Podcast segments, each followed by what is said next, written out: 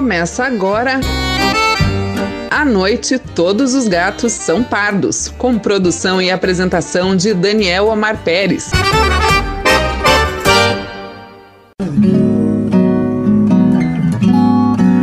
Porque à noite todos os gatos são pardos. À noite são pardos, são pardos, porque à noite todos os gatos são pardos. À noite são pardos.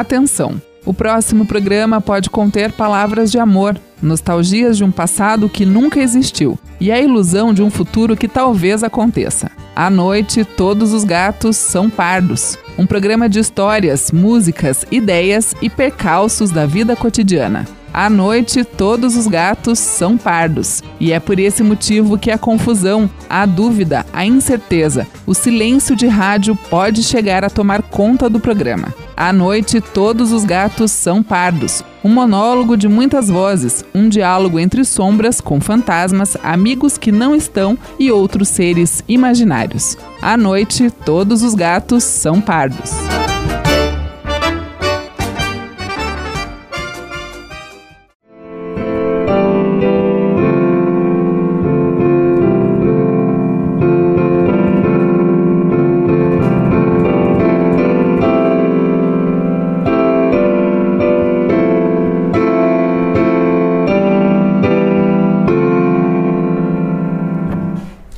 Boa noite a todas e todos. Hoje, como é de costume, sexta-feira, 22 horas, este é o programa A Noite Todos os Gatos São Pardos, pela Rádio Cultura AM 930 de Curitiba.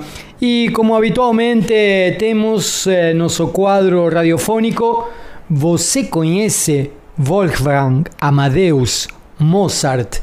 E é claro, com a habitual participação de nosso especialista, o professor João Pereira de Sá Neto, professor de português, inglês, compositor e especialista em ciências concomitantes e, claro, com seu piano a cuestas. Muito boa noite, João. Boa noite, Daniel. Eh, nesse que é nosso nono episódio da quarta temporada de A Noite Todos os Gatos São Pardos, eh, estamos chegando ao final e ao final de uma temporada, de uma longa temporada de 10 episódios. Eh, penso que seria interessante refletir sobre uma obra que de algum modo é a culminação, a culminação de uma obra e a culminação também, a celebração da culminação de uma vida, que é Requiem de Mozart. É isso mesmo. O Requiem, ele é uma peça que é muito popular hoje em dia, né? Especialmente o Lacrimosa, foi utilizado em diversos filmes. E é a última peça escrita pelo Mozart. Segundo as, as, as referências, as, as testemunhas, ele compôs no leito de morte dele. E tem muita controvérsia ao redor né, do Requiem. É, sobre quem pediu, para que que era. O Mozart estava escrevendo isso para ele, estava escrevendo isso pro pai dele. O filme Amadeus que a gente conversou semana passada é, também é, reflete sobre sobre o Requiem e faz um, como eu disse, né? Eu gosto muito do filme. O filme faz um trabalho muito bom nisso de transformar essa colocar o Requiem dentro da brincadeira ali Mozart Salieri. Então é, é uma peça bastante interessante, mas a gente tem que lembrar que ela ficou incompleta, né? Pelo Mozart, o Mozart morreu antes de concluir, morreu ali com a partitura quase no colo mesmo, né? O Requiem é um tipo de estrutura musical. Então, o Requiem ele é uma missa. Ah. A missa ele é uma missa solene. A missa ela é uma forma musical. Então, desde o, desde o Bach, o Bach tem lá a grande missa em si bemol, né? E até o Stravinsky tem missa, o Ligeti tem missa, né? O Ligeti é um compositor aqui do século XX que tem uma missa esplêndida, assustadora, se for para. Mas o Mozart escreveu várias missas. O Requiem é só a última delas, mas ele tem uma missa de coroação, ele tem uma missa solene, ele tem diversas. Quem for, quem se interessar por isso pode muito bem buscar dentro do catálogo Cochevel e vai achar diversas missas, oratórios, música para igreja não falta no Mozart. A diferença do Requiem é que ele é um Requiem, ele é uma missa para mortos, né? Então ele é composto de algumas partes obrigatórias, né? Como a estrutura da missa pede. Então ele vai ter um, uma introdução, o Kyrie, é, que é a única parte da missa que é em grego e não em latim. Vai ter o Dies Irae, que é o dia da ira, o Tuba Mirum, o Rex, o Recordare, o Confutatis, o Lacrimosa, que foi onde o Mozart de fato parou de escrever. Qualquer coisa depois disso não tem, só tem instruções. Tem o Domine Gesso, a, o Ofertorium e as hóstias, os Santos, o Benedictus, o Agnus Dei e o Comúnio, que de fato fecha, né, a comunhão fecha a, a, a peça. Todas essas, depois da Lacrimosa, não são propriamente de Mozart. Não são do Mozart, são de um aluno dele, né, o Franz Shaver Susmari, que terminou seguindo algumas é, instruções deixadas pelo Mozart, sugestões. Ou seja, praticamente 40% da, da obra foi feita por um discípulo. Foi feita por um discípulo seguindo instruções do Mozart. Então o Mozart podia ter deixado algumas coisas que faltava, sei lá, instrumentação, faltava alguma linha melódica aqui e ali. Mas já estava delineada a obra. Já estava de certa forma delineada, porque existe, ela é previsível. Como eu disse, tem uma estrutura fixa, né? Tem um, ele vai ter que ter um Agnus Dei, vai ter que ter um Sanctus. E o moço deixou instruções para encerrar isso, né? Para esse aluno dele específico, que pegou é, e terminou é, a peça. Como é que como é que começa a obra? Como é que começa a obra de o Requiem. O Requiem. O Requiem começa, é muito famoso, é, esse, esse início, né? Começa com uma introdução, que é a invocação do Requiem em si, né? Que é falar sobre a morte, né? Que é, é retomar essa questão da morte. Vou mo mostrar aqui para você esse comecinho, que também é uma coisa extremamente perfeita do ponto de vista musical, né? Contraponto, organização dos instrumentos, das vozes, mas também é uma música relativamente simples. Vamos ouvir.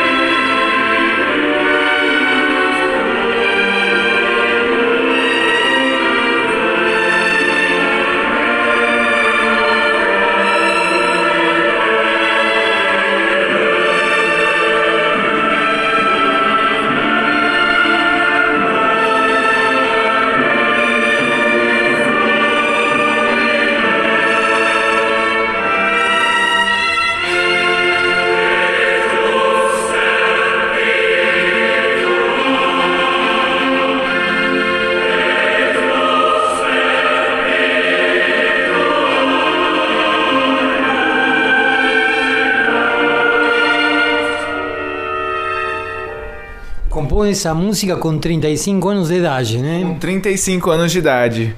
É, é realmente muito difícil de não ser tocado por ela. É, a controvérsia que gira ao redor do Requiem tá muito a, tem muito a ver com quem fez essa demanda, né? Quem pediu para o Mozart escrever uma missa para os mortos? Como eu disse, o filme faz um trabalho muito inteligente com uma brincadeira, né? Finge que é, o personagem Salieri vestindo uma roupa que o pai do Mozart vestiu, faz a solicitação da missa dos mortos para aqueles que não receberam uma missa. Então faz o Mozart entender que ele estava escrevendo um requiem para o próprio pai e que isso acabou consumindo e matando ele. Entretanto, é, a peça na verdade foi pedida pelo conde Franz von Wasselg, que pediu a peça para comemorar o aniversário da morte da mulher dele. Era una especie de, No, no era una, una misa del séptimo día, era una misa de aniversario. Isso, o aniversário É da bom. morte, não era do sétimo dia. Ele fez essa solicitação porque havia passado alguns anos desde a morte da mulher dele e solicitou essa peça para o Mozart com, com uma data de entregas. é, por isso que a peça precisou ser terminada, né? Porque a gente está falando de um conde. Então a peça não, não podia ser. Ele provavelmente deu um adia- adia- adiantamento em dinheiro. E isso não podia ficar sem ser, comple- sem ser completa, né? Então o Mozart teve que terminar, ou pelo menos o discípulo dele teve que terminar a peça para né, fazer jus Pra ao honrar a dívida honrar a que tinha. dívida que tinha. ¿Cómo continúa esa? Então, eu tenho alguns essa momentos que eu acho incríveis dentro do, do, do Requiem, né?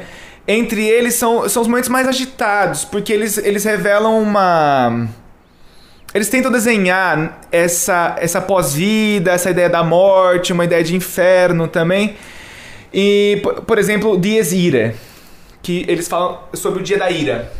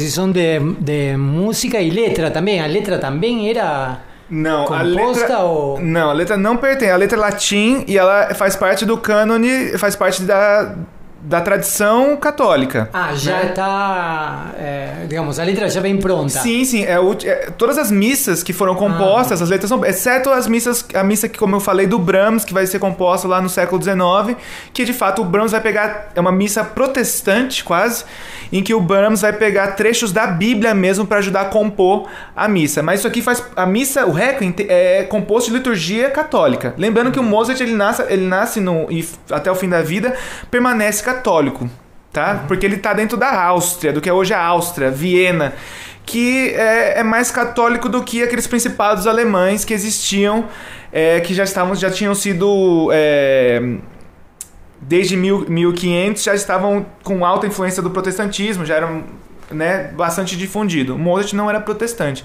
era católico. Dá para ouvir um trechinho eh, mais da parte que ele compôs para depois ver a do discípulo? Para fazer a comparação. Eh, Sim, é, se é possível de que a gente identificar alguma coisa. A lacrimosa é a última. Que A Lacrimosa é a última parte que ele compõe.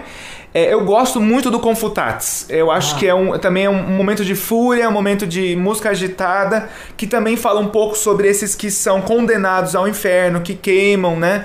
Então Mozart está falando assim sobre essa, essa, essa mitologia é, sobre o pós-vida típico da, da religião católica. Vamos dar um, uma, há uma espécie de, de- de Dante Alighieri. Sim, sim, tem, tem um aspecto dantesco, sem dúvida, dentro da obra. É, não que eu acho que tenha uma referência direta, Sim. mas que existem elementos sobre o inferno. Vamos dar uma olhada nesse Confutatis, que ele, eu acho ele muito, muito interessante.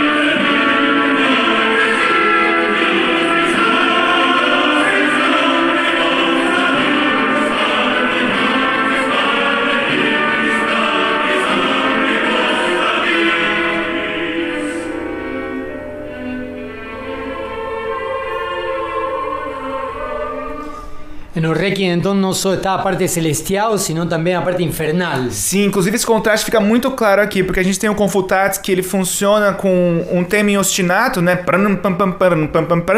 Que fica no fundo. E aí tem uma seção imediatamente contrastante depois dessa fúria, que é esse vocamé, né? que a gente escuta quase voz de anjos, né, cantando. Então a gente tem um momento de e logo depois o vocal, né? Então é realmente assim, é, é, tem de tudo, né? E aí você me perguntou, Daniel, do, das partes que foram compostas pelo pelo pelo discípulo do Mozart, né? É, uma delas é o Sanctus, é, que é uma parte é, já mais pro fim da, da missa. É uma parte também bastante vigorosa, né? é um, coral, um coro bem, bem grande. Mas ele, ele tem elementos do Mozart, a gente vai ver que o Mozart está ali, mas eu não sei o quanto do discípulo está presente também. Então, assim, é, é, já fica truncado porque a gente não sabe em que medida já tinha instruções, o quanto eles conversaram, né? O que ele já sabia de cor que o Mozart queria. Tem que lembrar que esses músicos eram muito bons. E eles estudavam só isso, só faziam isso da vida. Então, é uma habilidade que era dividida por muitos. Vamos dar uma ouvida. É, um especialista na música de Mozart consegue é, ouvir a diferença entre uma coisa e outra? É, um especialista se for uma pessoa que de fato passou a vida inteira estudando Mozart. Uhum. Eu Assim como tem especialistas em pintura. Exatamente. Que conseguem exatamente. diferenciar uma réplica de, uma, de um original. Uhum, uhum. Tem, assim, tem obras que são fáceis de fazer isso, né? Se tocar um, um Beethoven do lado de um Mozart, uma pessoa mais leiga não claro. vai conseguir dizer a diferença. Eu, por exemplo, vou conseguir dizer com muita facilidade. É, aqui o negócio fica mais minucioso, porque a gente está falando de, literalmente, pode ter um compasso que foi o Mozart, outro compasso foi o, o discípulo, outro compasso foi o Mozart. Não sei exatamente, isso é uma coisa difícil, eu precisaria pegar o documento original na mão. Vamos dar uma olhadinha.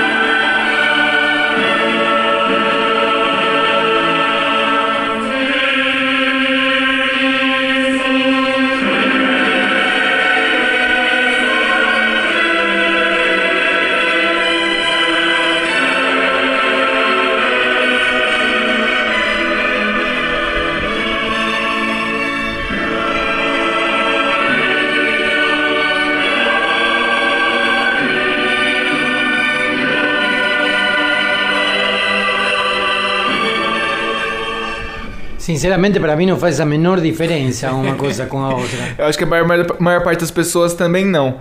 Eu vou botar agora para encerrar é, o finalzinho, né? Que seria a comunhão. É, eu acho que esse momento aqui é o momento que o, o, o, o discípulo ele basicamente só recicla. Então vai ficar bem claro que esse material já apareceu e está sendo reciclado aqui para poder concluir a peça.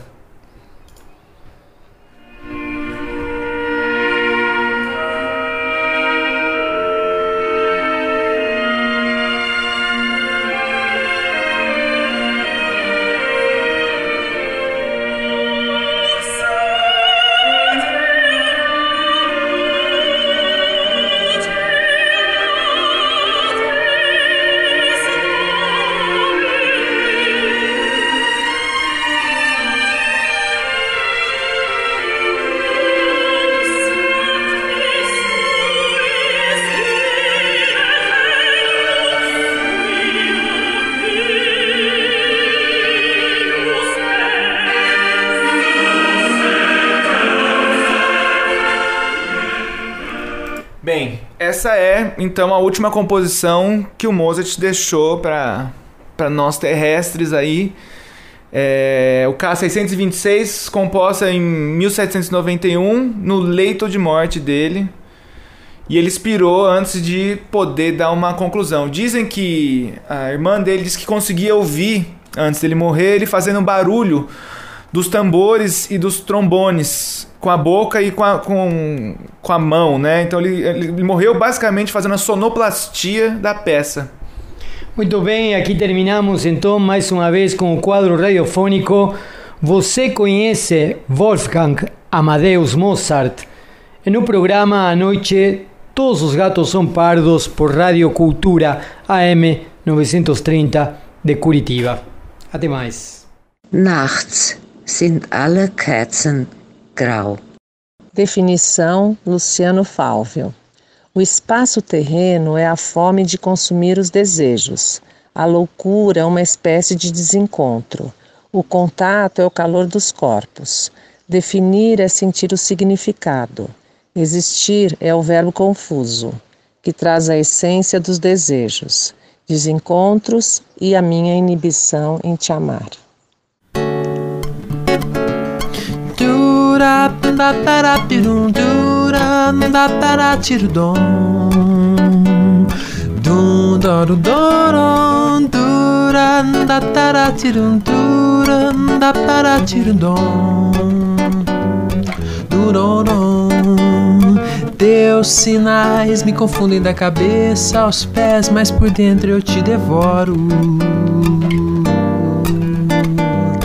Teu olhar não me diz exato quem tu és, mesmo assim eu te devoro.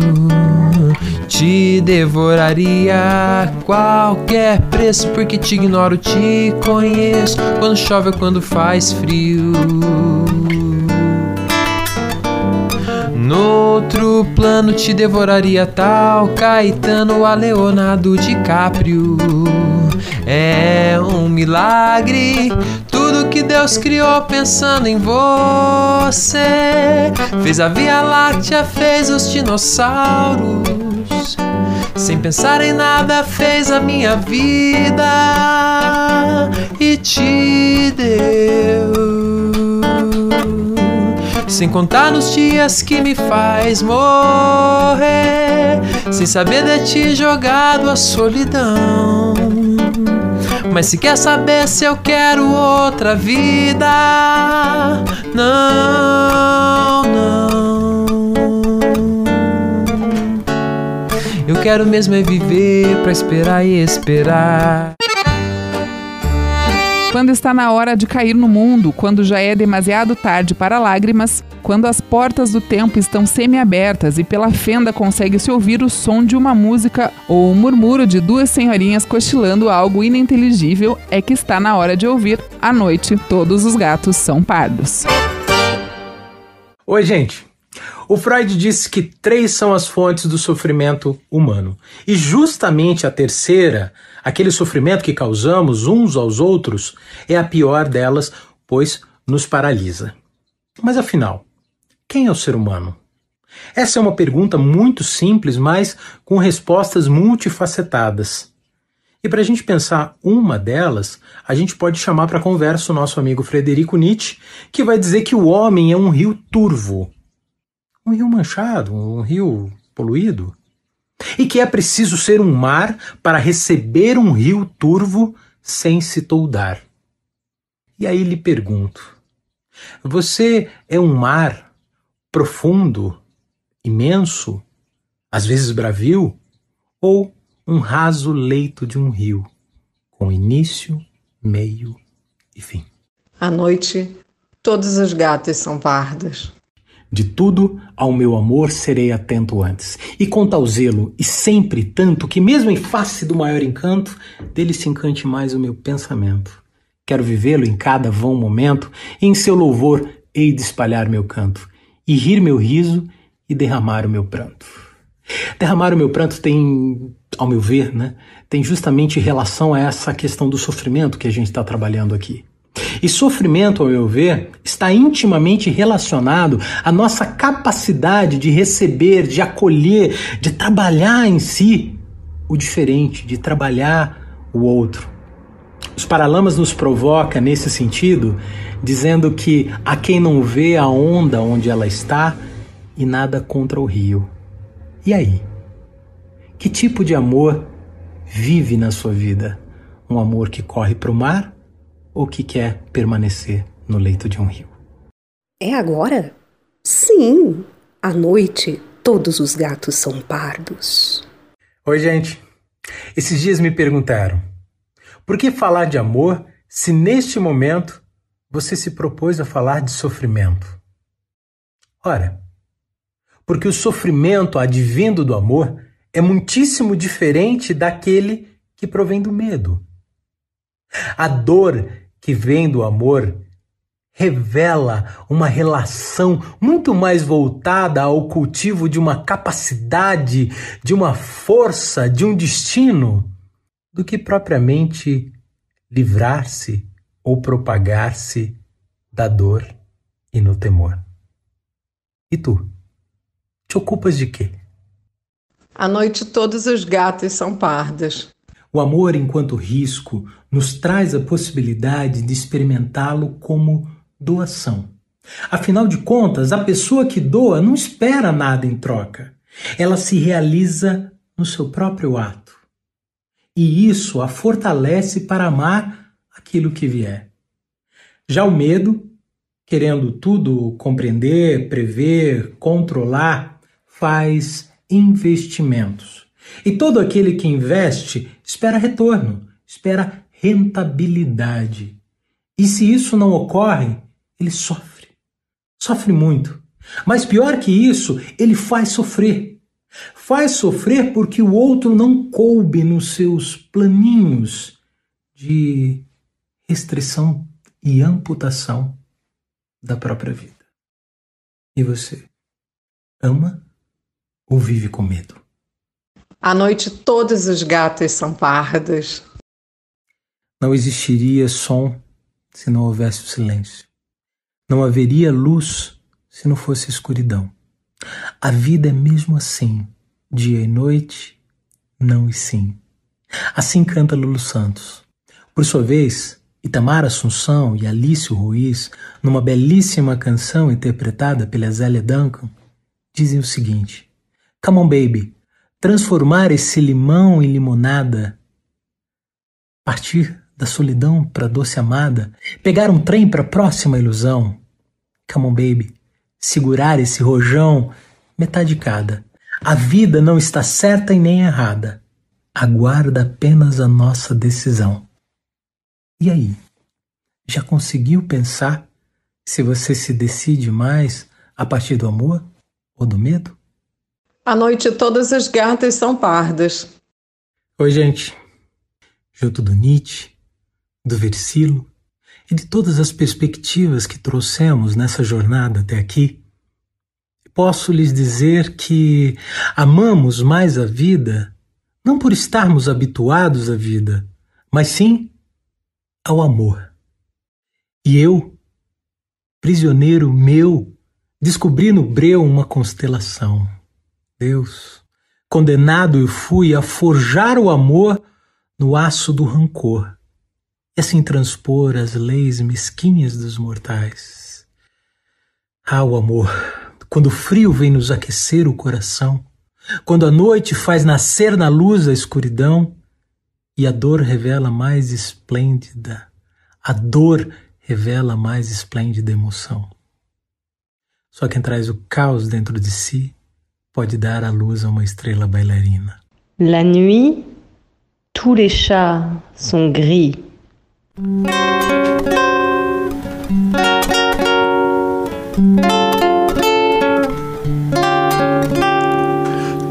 dun, dun, dun, dun, dun, dun,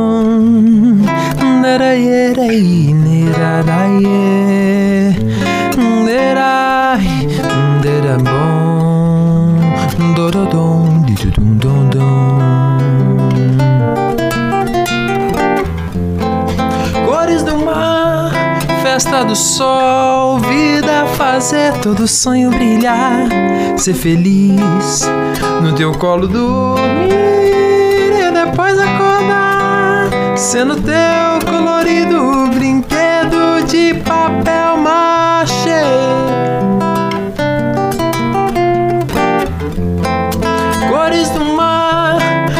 Festa do sol, vida fazer todo sonho brilhar, ser feliz no teu colo dormir e depois acordar, sendo teu colorido brinquedo de papel machê. Ai, ai, ai, ai. Ai.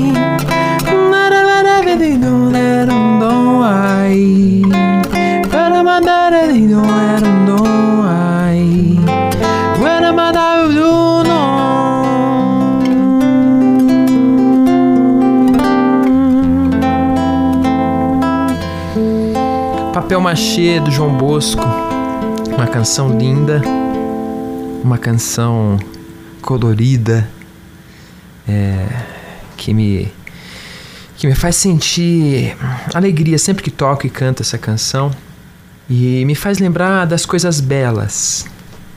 Coisas belas, ah, nem sempre tão simples como alguns dizem, né? As coisas mais belas são as coisas mais simples, talvez sejam, mas há coisas belas também um tanto complexas que fogem ah, do, do entendimento e são belas assim também, como a própria humanidade tão complexa, tão ambígua e tão bela. Ah, e assim, também a relação do homem com o divino, a relação do homem com o, o mistério. E por que não dizer a relação do homem com a fé? Porque é isso que escapa da mão e aquilo que eu não tenho certeza. Porque se eu tivesse certeza, não seria fé. Seria certeza. Seria talvez uma certeza organizada, a ciência, mas por não ter certeza e por arriscar, um passo no escuro é fé. Um passo no escuro. Uma certeza daquilo que eu não tenho sequer a certeza de que possa ser. É uma certeza no coração. E isso expresso em poemas, canções, é, na nossa cultura, no folclore, às vezes atrelado a uma religião, a uma filosofia, a um pensamento, uma tradição, e às vezes em atos tão simples e tão é, singulares e subjetivos. A fé se expressa. Ah, anda com fé, vou, que a fé não costuma falhar. Ô oh, menina, anda com fé vou, que a fé não costuma falhar. E me vem também aquela nossa conversa.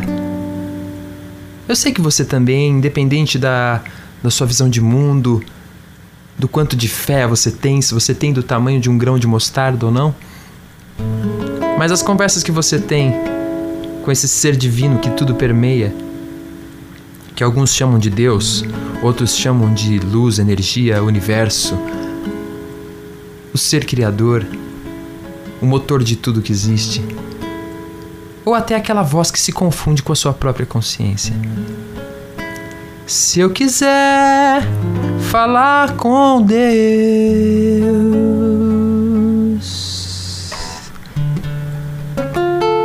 tenho que ficar a sós.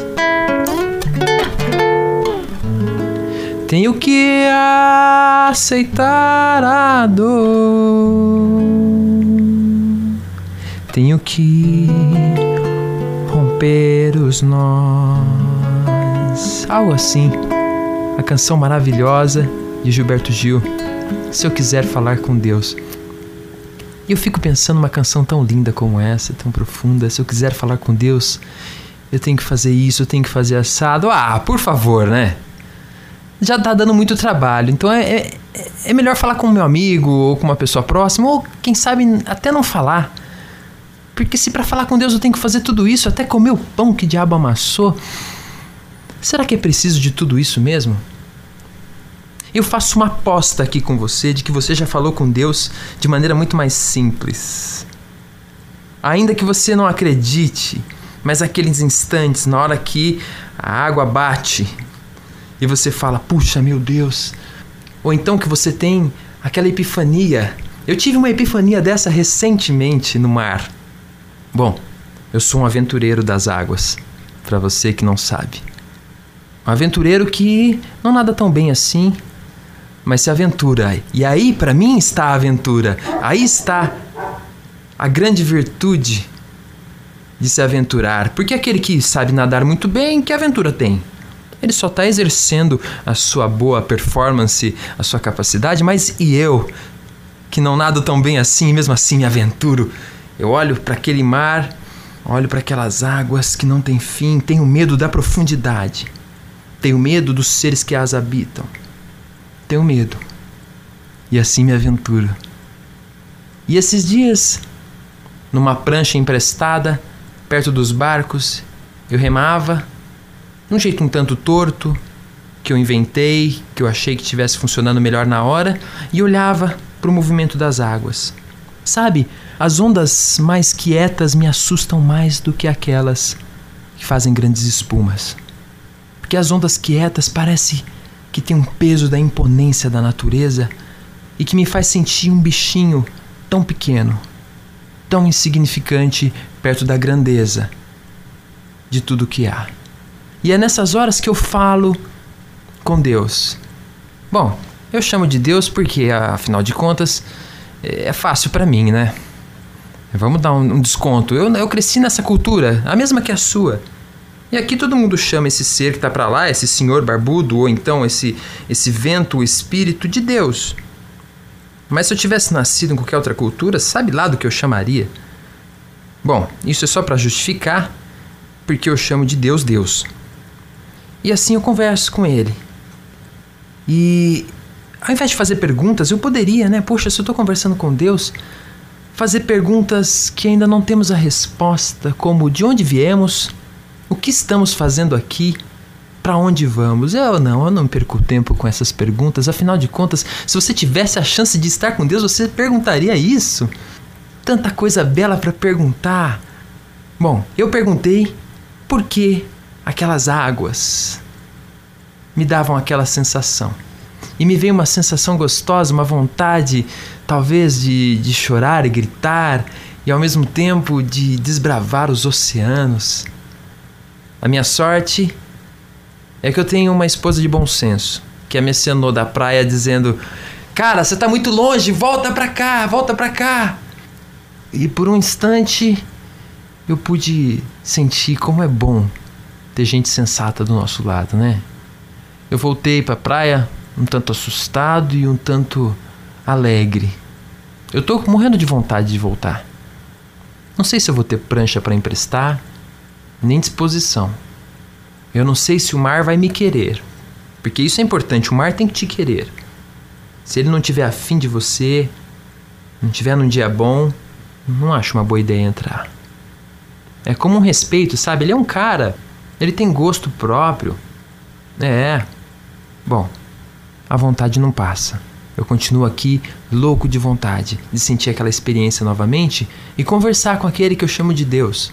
Às vezes eu chamo de Pai, tem uns amigos psicanalistas que dizem que não é à toa que eu chamo ele de pai.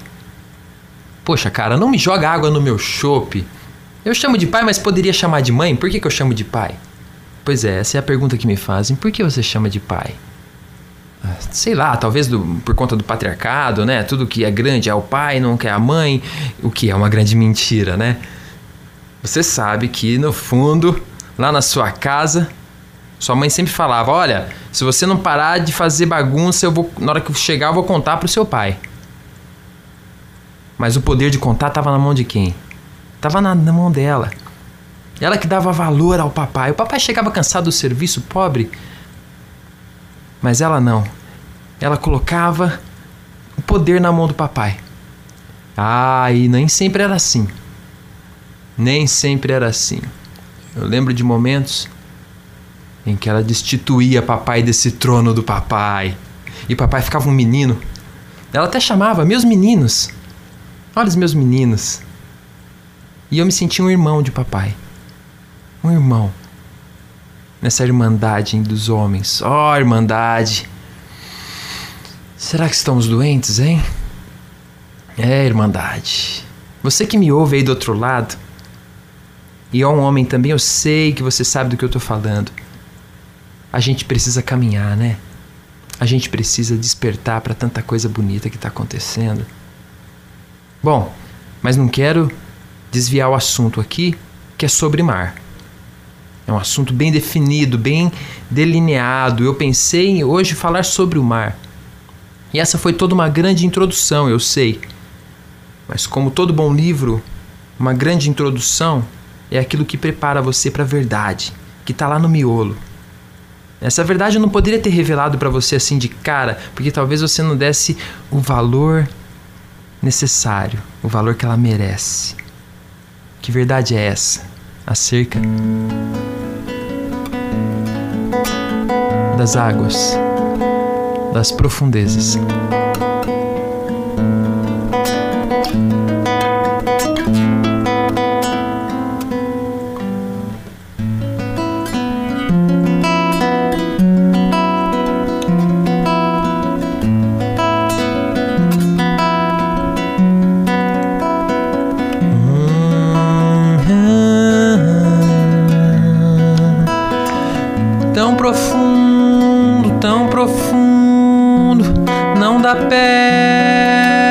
Ser que é, o ser que é, o ser que é.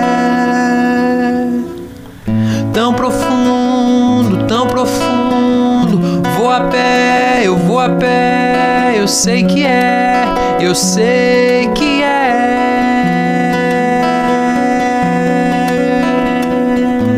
Não sei onde chega, mas eu vou a pé, caminhando. Não me deram sapatos pra calçar, me deram estrada. Tão profundo, tão profundo, o ser que é, o ser que é. Não tente encaixar, não tente empacotar. Você pode chamar o ser do que quiser, do que vier, mas deixe sempre uma reserva para aquilo que não é, para aquilo que não é, para aquilo que não é, não é. O ser que não é, deixa as portas abertas, as janelas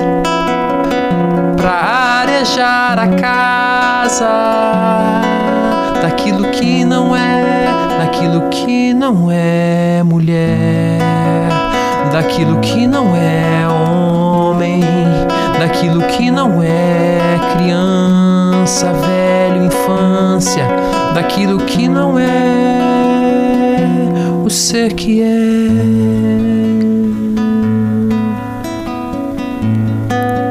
Eu falei, mas não me lembro. noite todos os gatos são pardos. Porque cachorro velho não aprende truques novos, mas nunca é tarde para aprender. Você está ouvindo o programa À Noite Todos os Gatos São Pardos.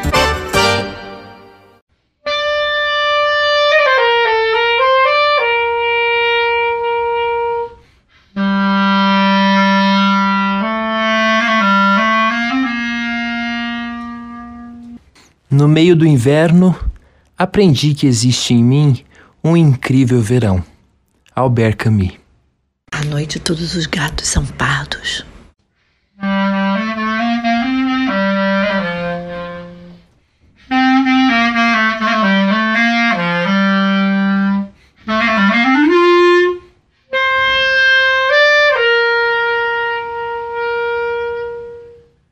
O destino do homem não é uma fatalidade. Zygmunt Bauman.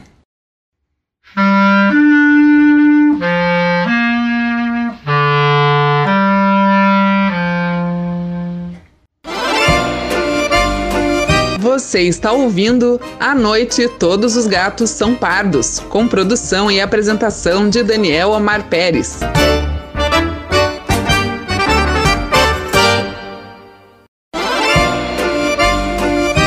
Você está ouvindo À Noite Todos os Gatos São Pardos, com produção e apresentação de Daniel Omar Pérez.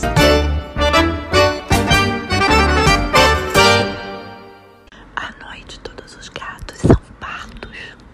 Andávamos tão invernos que qualquer outono nos fazia acreditar não existir primaveras, mas ouvimos cá dentro como uma brisa despretensiosa. Vai passar, vocês verão. Carolina Meia Silvestre, livro Língua Mãe. Literatura assim como o teatro salva. À noite todos os gatos são pardos. Mas se Deus é as flores e as árvores e os montes e sol e o luar, então acredito nele. Então acredito nele a toda hora. E a minha vida é toda uma oração e uma missa, e uma comunhão com os olhos e pelos ouvidos. Mas se Deus é as árvores e as flores e os montes e o luar e o sol, para que lhe chamo eu Deus? Chamo-lhe flores e árvores e montes e sol e luar, porque se ele se fez para eu o ver, sol e luar e flores e árvores e montes, se ele me aparece como sendo árvores e montes e luar e o sol e flores, é que ele quer que eu o conheça como árvores e montes e flores e luar e sol, e por isso eu obedeço-lhe. Que mais eu sei de Deus que Deus de si próprio? Obedeço-lhe a viver espontaneamente, como quem abre os olhos e vê, e chamo-lhe luar e sol e flores e árvores e montes, e amo-o sem pensar nele, e penso-o vendo e ouvindo, e ando com ele a toda hora.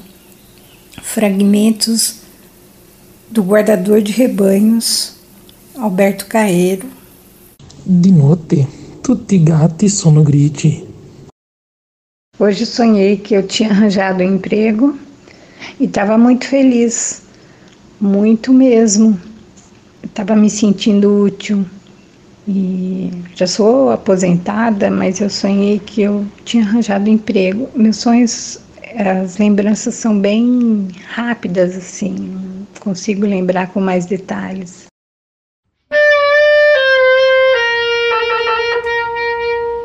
Todo ser possui duas dimensões, o ato e a potência. O ato é aquilo que já está realizado, e a potência é a capacidade, o que ainda não se realizou. A passagem da potência para o ato explica todas as mudanças que ocorrem nos seres. São Tomás de Aquino.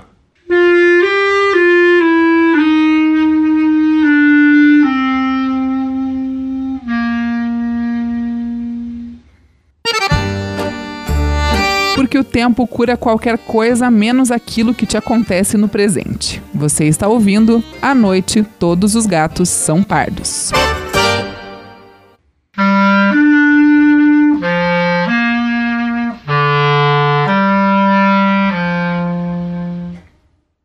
Ser feliz é ser capaz de tornar-se consciente de si mesmo sem medo.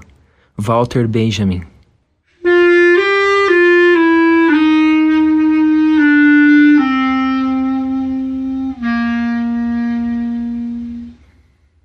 Outro dia eu tive um sonho bem tipo Ana Freud. Eu fui dormir e eu estava num banquete no sonho. Um banquete, mas tinha muita coisa, muita guloseima. E quando eu acordei, acordei com um gesto, indo com a minha boca, indo abocanhar uma banana. Gato que brincas na rua, como se fosse na cama. Invejo a sorte que é tua, porque nem sorte se chama. Bom servo das leis fatais, que regem pedras e gentes, que tens instintos gerais e sentes só o que sentes. És feliz porque és assim, todo nada que és é teu. E eu vejo-me e estou sem mim, conheço-me e não sou eu. Poema Feijões No feijão bota mais água. Este fusca é coração de mãe, já que foi na força da união que a janta ficou pronta. Hoje trouxe o mundo para comer, em casa. Do feijão engrossa o caldo. Dia de sábado é feijoada. barriga cheia, um festerê, esse é o saldo. De uma história imaculada feita na base da chibatada. Para do tronco aliviar a dor, amor de respaldo. Mas onde o chicote estrala, permanece as mãos atadas. Na história da vida, não duvide de João. Eu vou com ele, eu vou chegar até o céu. Porque Joões não se deleitam no mel. Joões plantam seus pés de feijão e colhem um horizonte no papel. Essa conversa de feijão, abstração, lero-lero ou verdade? Quem é que sabe? É quem escolhe os grãos e joga no caldo da sociedade. Sonho íntimo, Arnaldo Jabor. O amor sonha com a pureza. Sexo precisa do pecado. O amor é sonho dos solteiros. Sexo é sonho dos casados. À noite, todos os gatos são pardos. Porque relembrar é viver, mas quem vive do passado é museu. Você está ouvindo o programa À Noite Todos os Gatos São Pardos. Um dia, pronto, me acabo, pois seja o que tem de ser. Morrer, que me importa? O diabo é deixar de viver. Mário Quintana. Não fosse isso, e era menos. Não fosse tanto, e era quase. Paulo Leminski. Noite todos os gatos são pardos. Quando morrer, é possível que alguém, ao ler estes descosidos monólogos, leia o que sente sem o saber dizer. Que essa coisa tão rara neste mundo, uma alma, se debruce com um pouco de piedade, um pouco de compreensão, em silêncio, sobre o que eu fui ou julguei ser, e realize o que eu não pude, conhecer-me. Flor bela espanca. Porque Deus ajuda quem cedo madruga, mas a pressa é inimiga da perfeição. Você está ouvindo o programa À Noite Todos os Gatos São Pardos.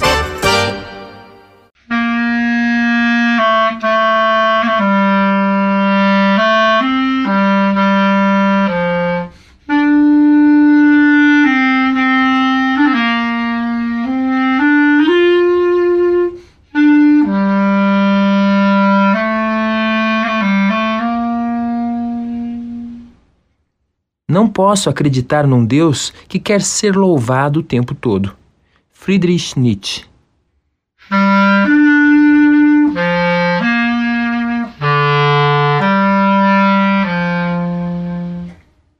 Quando cheguei à casa dos Brode, estava sentada à mesa. Não senti a menor curiosidade por saber quem era, porque em seguida foi como se nos conhecêssemos a vida toda. Vocês estão ouvindo o programa À Noite Todos os Gatos São Pardos, da Rádio Cultura de Curitiba, no quadro O Castelo de Kafka. O trecho que eu li agora foi uma anotação de Kafka em seu diário sobre Felice Bauer, sua noiva por duas vezes e que por duas vezes rompeu o noivado. A novela de Kafka, O Veredito, tem como início uma dedicatória a Felice Bauer. Kafka conheceu Felice Bauer no dia 13 de agosto de 1912, na casa da família de Max Brod.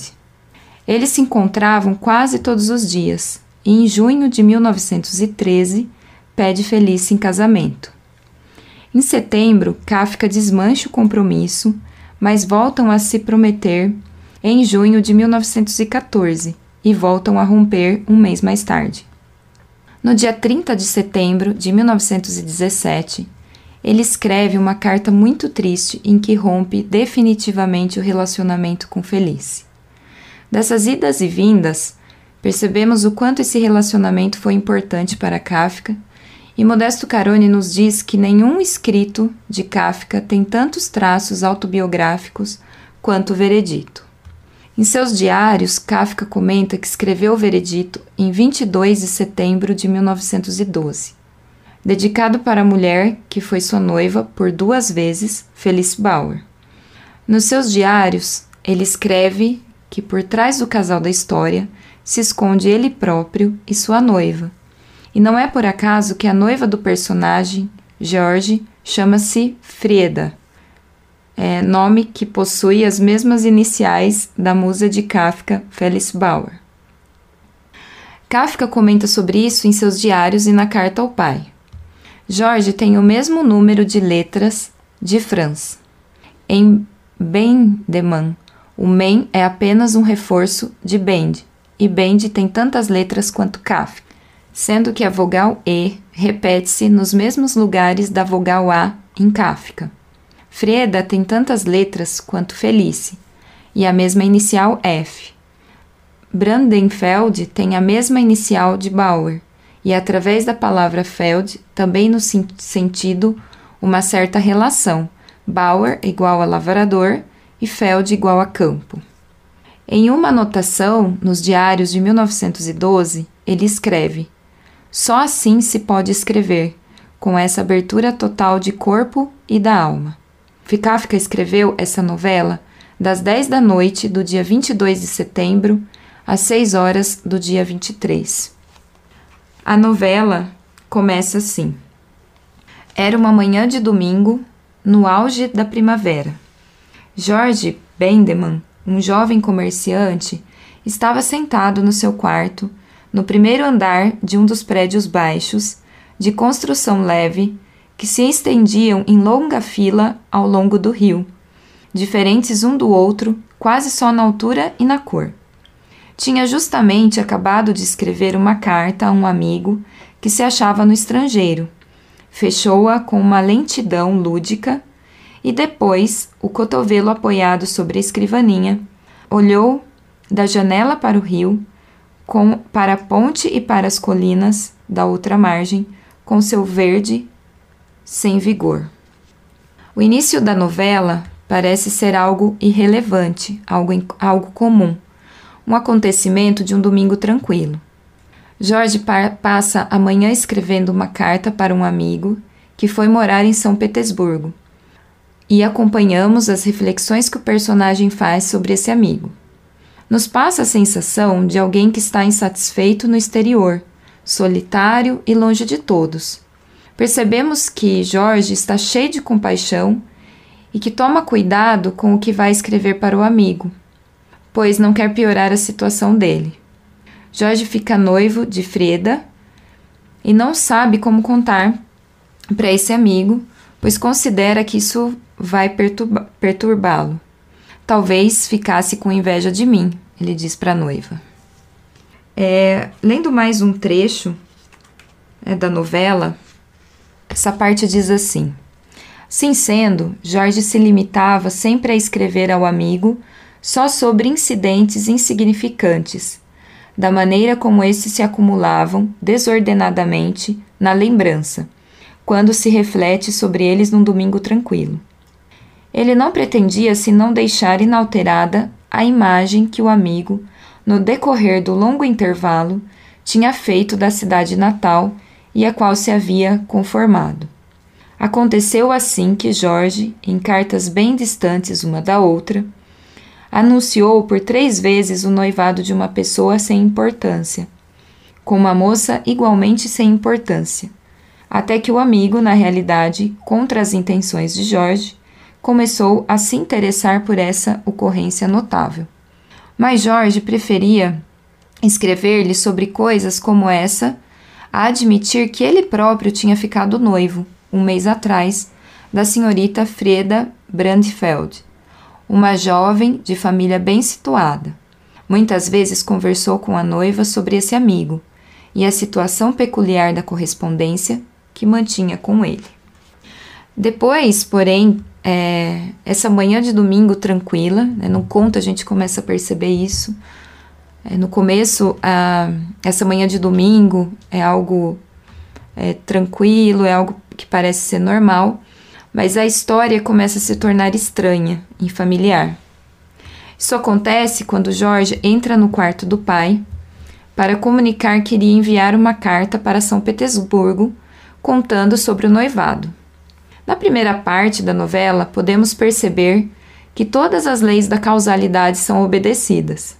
Existe um relato simples com acontecimentos psicológicos familiares. Depois, o relato muda e as leis da causalidade nos causam espanto e um desconforto na conversa que o personagem tem com o pai. Primeiro, o pai diz a Jorge que ele não tem amigo nenhum em São Petersburgo. E a gente lendo esse conto, a gente consegue é, sentir um estranhamento é, quando ele diz isso. Mas depois a conversa vai assumindo um tom de interrogatório. É, se torna muito estranho o conto, e o pai toma o lugar de um juiz que exige saber toda a verdade. O interrogatório chega no auge quando o pai diz a sentença e condena o filho a uma morte por afogamento. Jorge obedece, sai de casa e se joga no rio. Mas antes diz a frase: Queridos pais, eu sempre os amei. Nessa época, é interessante que Kafka escreve nos diários que estava estudando psicanálise. Ele chega mesmo a dizer nos seus diários que a leitura de Freud o acompanhou durante toda a escrita do veredito. Então, nessa novela, quem assume o papel de condenar é o pai do personagem Jorge, sendo transferida essa função para o tribunal no romance O Processo. Aqui no veredito, podemos pensar sobre a submissão do filho ao desejo dos pais. Submissão essa que o pai convida o filho, pois ele próprio se submete o tempo todo às autoridades que aparecem ao longo da vida. Podemos perceber esse tema da submissão o tempo todo nas obras de Kafka. Na Metamorfose, por exemplo, o pai se submete ao chefe, aos inquilinos e ao próprio filho. Vemos na novela O Veredito que o pai acusa o tempo todo de ser vítima do filho. Então ele próprio se submete a uma alienação.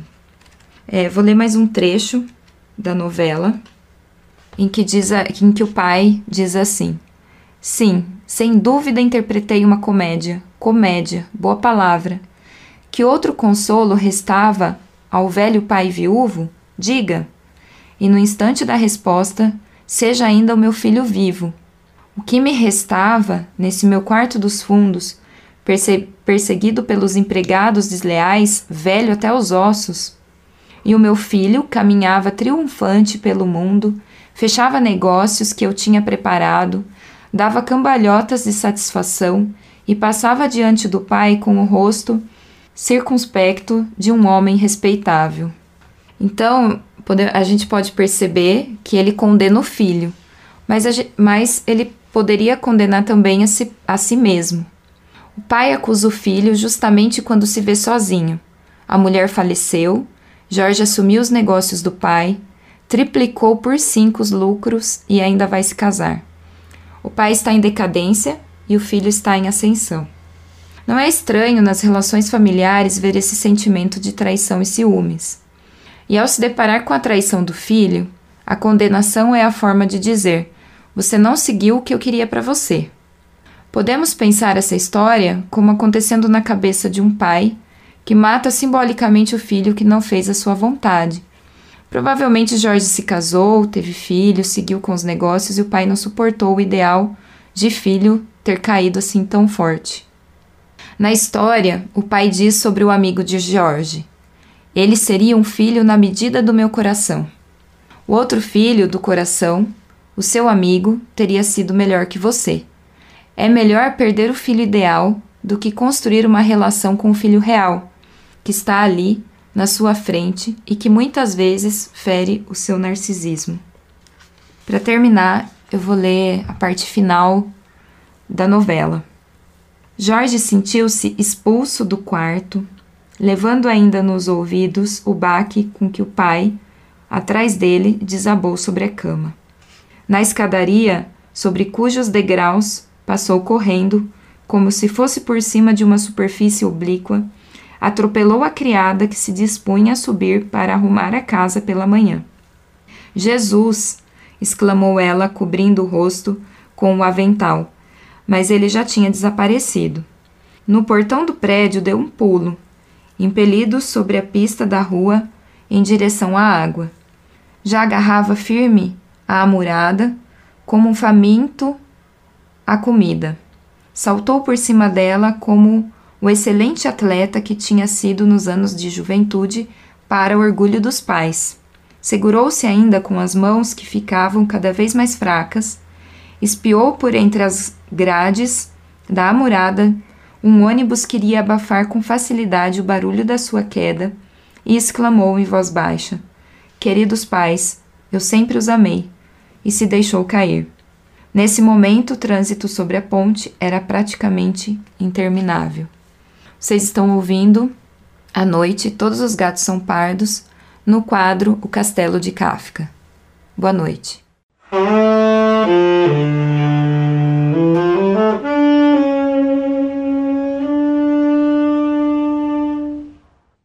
Ora, vale muito mais nunca pensar em procurar a verdade de qualquer coisa do que fazê-lo sem método. René Descartes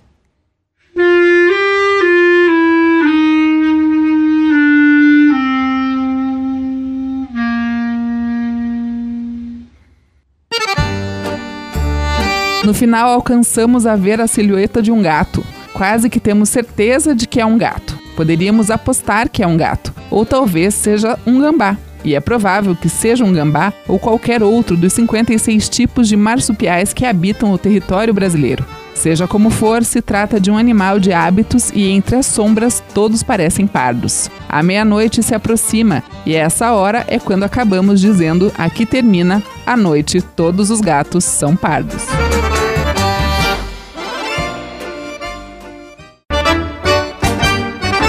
Este foi o programa À Noite Todos os Gatos São Pardos, com produção e apresentação de Daniel Omar Pérez.